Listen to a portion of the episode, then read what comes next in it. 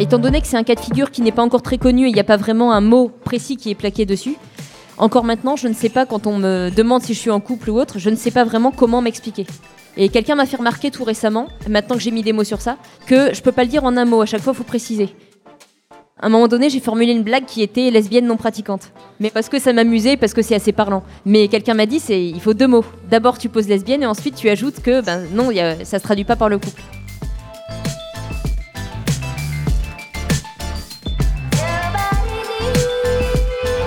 Cœur, cœur, cœur.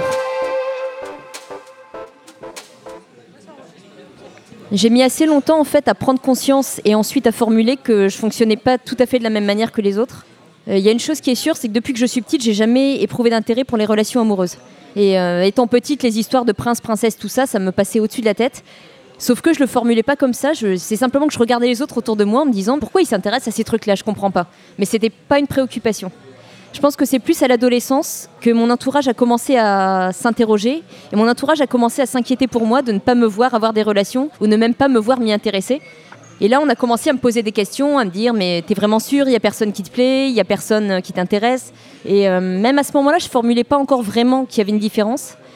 C'était plutôt, je percevais quand même un décalage et qui me mettait un peu mal à l'aise. Mais ma réaction, c'était plutôt mais pourquoi vous m'emmerdez avec ça? C'est mes affaires, ça m'intéresse pas, c'est tout.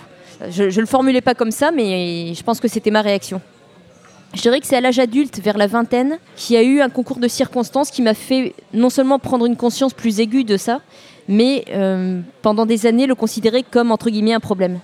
Je pense qu'il y a eu le fait que j'ai eu des amitiés un peu plus proches à l'âge adulte, vers 20 ans, et je voyais toutes mes amies parler entre elles de leurs relations avec des hommes, de parler de, tout ça en fait, des problèmes relationnels, euh, de tout un tas de choses qui moi m'intéressaient pas spécialement et je me sentais vraiment exclue de ça. Et il y a eu, j'en parle un peu avec, euh, avec des pincettes parce que je veux pas accuser, mais il y a eu un passage par la psychanalyse qui a peut-être pas arrangé les choses, dans le sens où le jour où j'ai formulé que je, n'étais pas intéressée par les relations amoureuses, je crois qu'on m'a demandé pourquoi. Et on a beaucoup focalisé sur chercher la cause de ça parce que forcément il y avait une cause, forcément il y avait un blocage, forcément c'est pas naturel de ne pas être intéressé par les relations de couple. En tout cas, ça ne m'a pas été dit comme ça, ça n'a pas été martelé, mais de manière peut-être un peu plus insidieuse, c'est ce qui en ressortait. Et euh, en plus, à un moment donné, je me suis rendu compte que j'étais attirée par les femmes, et ça, j'avais déjà 34 ans. Et ça a été très compliqué à la fois d'assumer ça et de prendre conscience derrière que ça ne changeait quand même pas le fait que je, je ne voulais pas être en couple. C'est-à-dire, euh, je peux être attirée par une femme, je peux être amoureuse, mais par moi, ça ne se traduit jamais, absolument jamais, par l'envie euh, de coucher avec ou de sortir avec ou de vivre avec pour moi, ça c'est une abstraction totale. Je ne comprends réellement pas. Et j'ai mis très très longtemps. Et donc, je pense que j'avais 39 ans quand, euh, quand j'ai pris conscience en fait vraiment de toute l'ampleur de la situation. En partie grâce à une thérapeute qui a été très différente de ma première psychanalyste et qui, quand j'ai dit je ne veux pas être en couple, n'a rien dit. Et c'est littéralement la première fois de ma vie à 39 ans qu'on ne m'a pas contredite, on ne m'a pas dit il y a plein de façons d'être en couple, on ne m'a pas dit que j'avais un problème, juste ben bah voilà, c'est comme ça voilà, il m'a fallu 39 ans pour comprendre à la fois que je fonctionnais pas comme les autres et comprendre aussi que c'était juste une manière d'être qui n'était pas différente. Ou en tout cas, oui, qui était différente, mais qui n'était pas anormale. Je dirais que ça m'a quand même plutôt pourri la vie pendant euh, jusqu'à mes 39 ans, ou en tout cas entre, entre 20 et 39 ans. Ça a été vraiment quelque chose qui m'angoissait terriblement. Quand j'ai pris conscience de cette, euh, cette différence et de cette espèce de pression à aller vers le couple, et de cette image qui est renvoyée systématiquement à une femme qui n'est pas en couple, c'est une femme qui est malheureuse, c'est une femme euh, qui a un problème, qui est névrosée, qui euh, c'est pas normal, on ne peut pas être heureux si on n'est on pas complet, si on n'est pas en couple. Donc je pense que ce discours-là m'a fait énormément de mal et j'ai mis beaucoup de temps à m'en extirper en fait. ce qui a été le plus dur à gérer, c'est ça, et c'est pas tellement la solitude en soi. Parce que moi, je suis quelqu'un, et ça aussi, j'ai mis longtemps à me rendre compte. Moi, je suis quelqu'un qui aime profondément la solitude. Je trouve qu'elle a quelque chose d'apaisant. Et dans ma non-envie d'être en couple, il y a le fait que je ne peux pas tolérer l'idée de partager mon territoire avec quelqu'un et de ne pas pouvoir euh, décider. Euh, là, aujourd'hui, j'ai envie de passer euh, deux, trois jours sans voir personne parce que ça me fait plaisir. Si je suis en couple, c'est compliqué. Donc voilà, la différence pour moi, le, problème n'a pas été dans le rapport à la solitude, il a été dans ce qui m'était renvoyé. Et même mes amis, en fait, qui me disaient systématiquement, bah, t'as peut-être pas trouvé la bonne manière d'être en couple. Personne n'avait simplement conscience que c'était tout à fait possible que je sois au clair avec ça. Et après, moi, n'étant pas sûre de moi non plus, je renvoyais quelque chose d'hésitant. Donc euh, c'est un cercle vicieux. Et ce qui s'est passé, c'est que quand, euh, une fois que ça a été formulé, une fois que je l'ai accepté et que j'ai commencé à en parler autour de moi, j'ai entendu parler d'autres personnes qui étaient comme moi. Et jusque-là, je ne savais pas. Je croyais que j'étais toute seule. Et là, je me suis rendu compte à un moment donné, il y a une évidence que je ne peux pas garder ça pour moi. Et euh, il y a eu, je l'appelle maintenant mon coming out, un jour où il a fallu que ça sorte. Et j'ai écrit un billet de blog où je parlais de ça, je mettais tout à plat. J'expliquais comment je fonctionnais en essayant de faire ça de manière très claire et très calme. Et ça a eu beaucoup de retentissement. Et ça m'a fait prendre conscience qu'un billet de blog, c'était pas assez, il fallait que ça devienne un livre. À partir du moment où je me suis trouvée face à cette situation de voilà, je l'accepte, c'est ma nature, c'est pas un problème. Mais en plus, je m'aperçois qu'il y a d'autres personnes comme moi qui ont souffert aussi, qu'on ne leur dise pas que c'était possible. Moi, j'ai trop souffert de ne jamais lire de texte sur le sujet. Moi, je suis quelqu'un qui écrit. Je ne peux pas laisser ça comme ça. Il faut que, il faut que je le transforme. Et je transformé en écriture.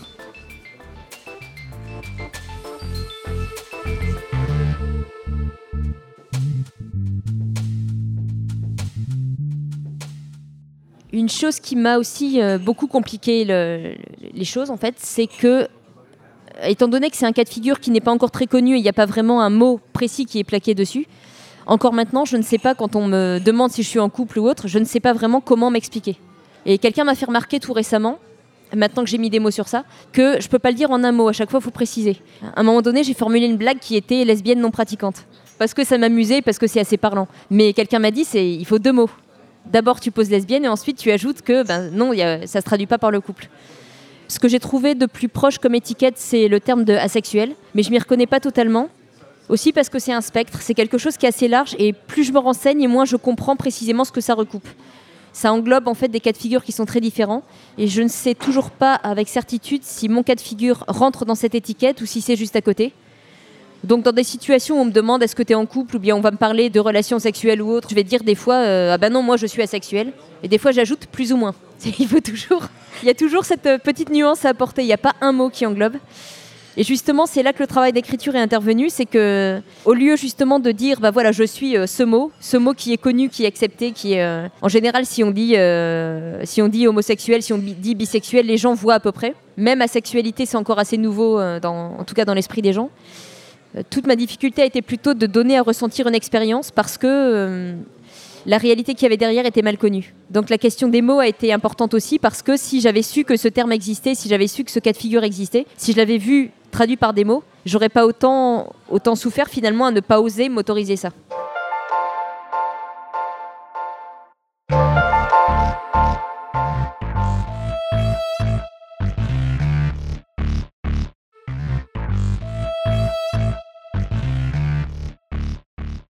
Il y a une chose qui me frappe maintenant que j'ai pris la parole publiquement. Je reçois beaucoup de, commentaires de personnes. Alors au départ des gens que je connaissais, puis de plus en plus des lecteurs ou des personnes qui, euh, qui passent par mon blog ou autre. Et je commence à avoir pas mal de témoignages de personnes qui disent être dans mon cas de figure. Euh, des gens qui me l'ont dit directement ou que j'ai vu commenter en tout cas autour de, de, mon histoire. Du coup, ça me, ça me plonge un peu dans une espèce d'abîme de perplexité de pourquoi est-ce que les gens n'arrivent pas à admettre que ce cas de figure existe, puisque je suis en train de constater que c'est quand même pas exceptionnel à ce point.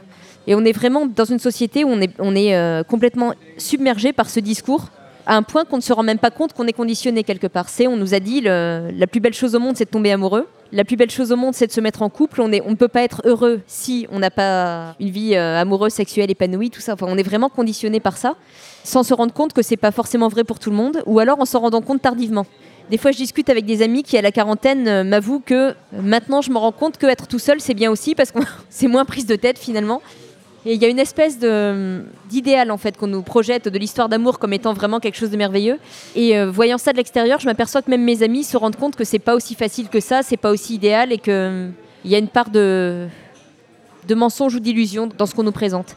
Donc c'est un peu, c'est un peu difficile d'émêler tout ça, mais je suis assez intriguée par ça et en ce moment je regarde beaucoup dans des films notamment le discours est systématiquement un personnage qui est seul, systématiquement est malheureux, est tordu, s'empêche de vivre, se ment. Je n'ai pas trouvé un seul exemple de personnage qui soit heureux d'être seul. Et pourtant j'en connais. Maintenant je peux dire que j'en connais. J'ai pas de réponse à ça, je m'explique pas pourquoi. Mais du coup, les gens ont du mal à l'admettre. Et ce qui a été le plus dur pour moi, ça a été de, de faire entendre ça aux gens. C'était pas tellement moi de gérer la solitude, c'était de faire entendre aux gens que c'était pas un problème. En fait, j'évolue dans un milieu qui est milieu de la littérature, on va dire plutôt de l'imaginaire, donc science-fiction, fantastique, fantasy. Et euh, les gens que je connais autour de moi, les auteurs, sont assez euh, intéressés par la question de la représentation en ce moment. La représentation, on va dire, des minorités pour, euh, pour schématiser. Et notamment le fait que c'est extrêmement dur de ne quand on est jeune notamment, de ne pas pouvoir se construire par rapport à des modèles et quand, euh, quand on est finalement tout un pan qui est effacé des représentations, à quel point c'est difficile de, pouvoir s'accrocher à quelque chose de positif. Donc en ce moment, il y a beaucoup un effort de réfléchir à ça, de réfléchir à nos propres biais et de se rendre compte que nos personnages sont tout le temps hétéros. Tiens, nos héros sont toujours des hommes, tiens, euh, ils sont toujours blancs, tiens, il y a tout ça. Et je pense que c'est pour ça aussi que moi, ma démarche a été très bien accueillie dans le milieu où j'exerce. C'est que ça nourrit aussi la réflexion des autres. Et on se pose beaucoup cette question en ce moment de comment on peut faire pour offrir finalement ces modèles que nous, on n'a pas reçus. Et c'est quelque chose dont moi j'ai souffert et je suis en train de m'apercevoir beaucoup de gens aussi.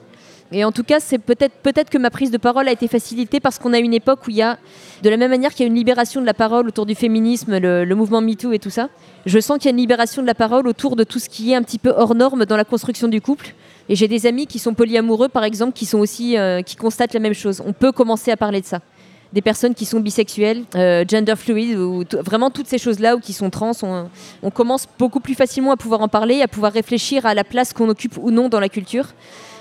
Après, on ne va pas se donner non plus une importance euh, démesurée, on ne va pas non plus sauver l'humanité, mais que des petits gestes, des petites, des petites représentations peuvent avoir un impact sur des gens. Et que nous-mêmes, on a été marqués par des héros en fiction ou des héroïnes, et que c'est quelque chose qui marque, qui aide à se construire.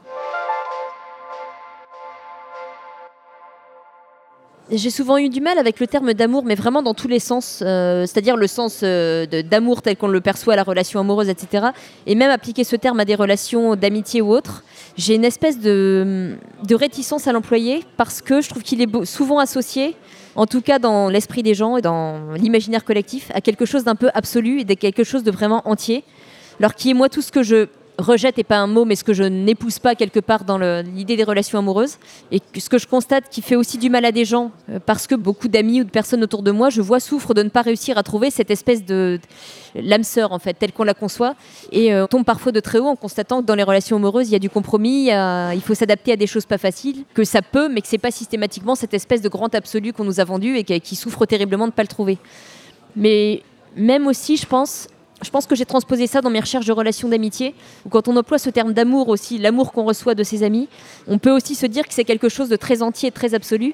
Et l'expérience m'a appris que ça peut être très changeant, on peut être très proche de quelqu'un à un moment donné, puis à un moment donné les circonstances nous éloignent, et puis on retrouve la personne ensuite, ou bien euh, une personne va nous épauler vraiment et être très compréhensive sur une chose, puis sur quelque chose d'autre on va pas se retrouver, mais c'est pas grave parce qu'une autre personne va être réceptive à ce moment-là. Euh, il y a quelque chose de très fluide et que plus on a justement de relations d'amitié, euh, plus on est entouré d'une espèce de, j'allais dire filet, c'est un peu négatif, mais d'un cocon quelque part de relations diverses qui nous apportent diverses choses. Et ce qui est important, c'est pas d'être dans cette espèce d'absolu de je veux une relation euh, d'amitié ou d'amour ou autre qui soit parfaite, c'est apprendre à apprendre ce qui est là. Apprendre telle relation m'apporte telle chose là maintenant, et je vais prendre ça parce que c'est chouette et apprendre à dire aussi si là en ce moment ça se distend un petit peu ou si c'est moins, moins idéal sur d'autres aspects, ben c'est pas grave, du moment que ça m'apporte quelque chose. Et du coup, j'ai du mal avec ce terme d'amour qui est vraiment quelque chose euh, que moi je perçois quand je l'entends comme écrasant presque. Quelque chose qui sous-entend euh, une, telle forme de perfection et d'idéal que c'est de toute manière impossible à atteindre. Je vais peut-être plus parler d'affection ou de, ou de chaleur dans les relations, ou d'attachement, des choses comme ça, des mots qui sont moins, euh, moins absolus. Voilà il y a une idée en fait reçue qui est beaucoup associée euh, au célibat et contre laquelle je bataille pas mal en ce moment. C'est l'idée que c'est nécessairement euh, alors c'est nécessairement subi, ça l'est par des gens, pas systématiquement, mais que c'est nécessairement associé à un isolement. Moi, il me semble qu'étant célibataire, on peut euh, avoir énormément de relations d'amitié, on peut sortir beaucoup, on peut être très impliqué dans, même dans des loisirs ou des choses comme ça, et on peut finalement trouver une richesse dans ce type de relation aussi. Et c'est pas nécessairement un manque moi, je suis quelqu'un qui va beaucoup. Alors, j'ai un énorme besoin de solitude, mais je, tiens énormément à mes relations d'amitié et aux relations familiales aussi. J'ai l'impression de trouver justement, je parlais de, chaleur ou d'attachement, de trouver ça dans ce que vont m'apporter des amis, dans la relation que je peux avoir, par exemple, euh, avec ma sœur, avec, euh, avec les enfants de ma sœur. Moi, je ne veux pas d'enfants et réellement, je sais que je pourrais pas. Mais il y a quelque chose de très chouette à, avoir cette relation-là, qui est un peu plus euh, ponctuelle, on va dire, mais qui est très très forte aussi. Ou la relation que je peux avoir. Alors, c'est le cliché de la célibataire avec son chat moi, je, m'aperçois qu'il y a quelque chose d'extrêmement chaleureux du fait de partager mon espace avec un animal. C'est pas la même chose qu'une relation avec un humain, mais ça apporte énormément. Et je pense que la relation de ma prise de parole aussi m'a rapproché des gens. j'ai reçu, et je pense que c'est une des expériences les plus fortes de ma vie, l'affection et aussi une forme de respect que j'ai reçu de la part des gens autour de moi et des gens qui ne m'avaient jamais dit vraiment ce qu'ils pensaient de moi et que je pensais que voilà on était euh, euh, je découvre qu'on est plus proche que je le pensais et je découvre qu'ils m'estimaient plus que je le pensais et des gens m'ont fait beaucoup de déclarations quelque part d'amitié et d'affection qui ont été quelque chose d'extrêmement fort à vivre et que j'attendais pas forcément. Des fois on imagine qu'on a une relation un peu lointaine avec des gens et on s'aperçoit que finalement il y avait quelque chose de beaucoup plus fort que ça et je pense que justement, c'est curieux, c'est de m'être exprimé sur le célibat et la solitude, m'a démontré euh, par l'exemple à quel point je suis entourée. Et je pense que ça m'a démontré à quel point justement je ne suis pas seule dans le sens où les gens l'entendent.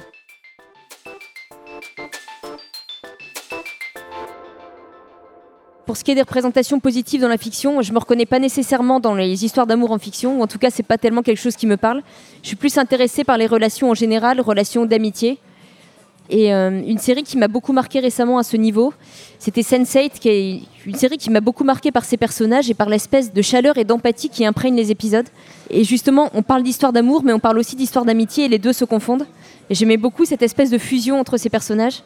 C'est une série qui pour moi fait du bien parce qu'on en sort avec l'envie d'aimer les gens quelque part. Et j'aime bien qu'il n'y ait pas de hiérarchie qui soit faite entre les différents types de relations, c'est que toutes les relations se valent quelque part. Même si bon, ça finit quand même par mettre tout en haut, tout à la fin de la série, les histoires d'amour un peu en haut de la hiérarchie. Mais il y avait quelque chose d'extrêmement touchant et de vraiment d'extrêmement euh, d'extrêmement contagieux. Moi, je sortais de là avec vraiment une, espèce de chaleur qui me restait de, de, la vision de cette série.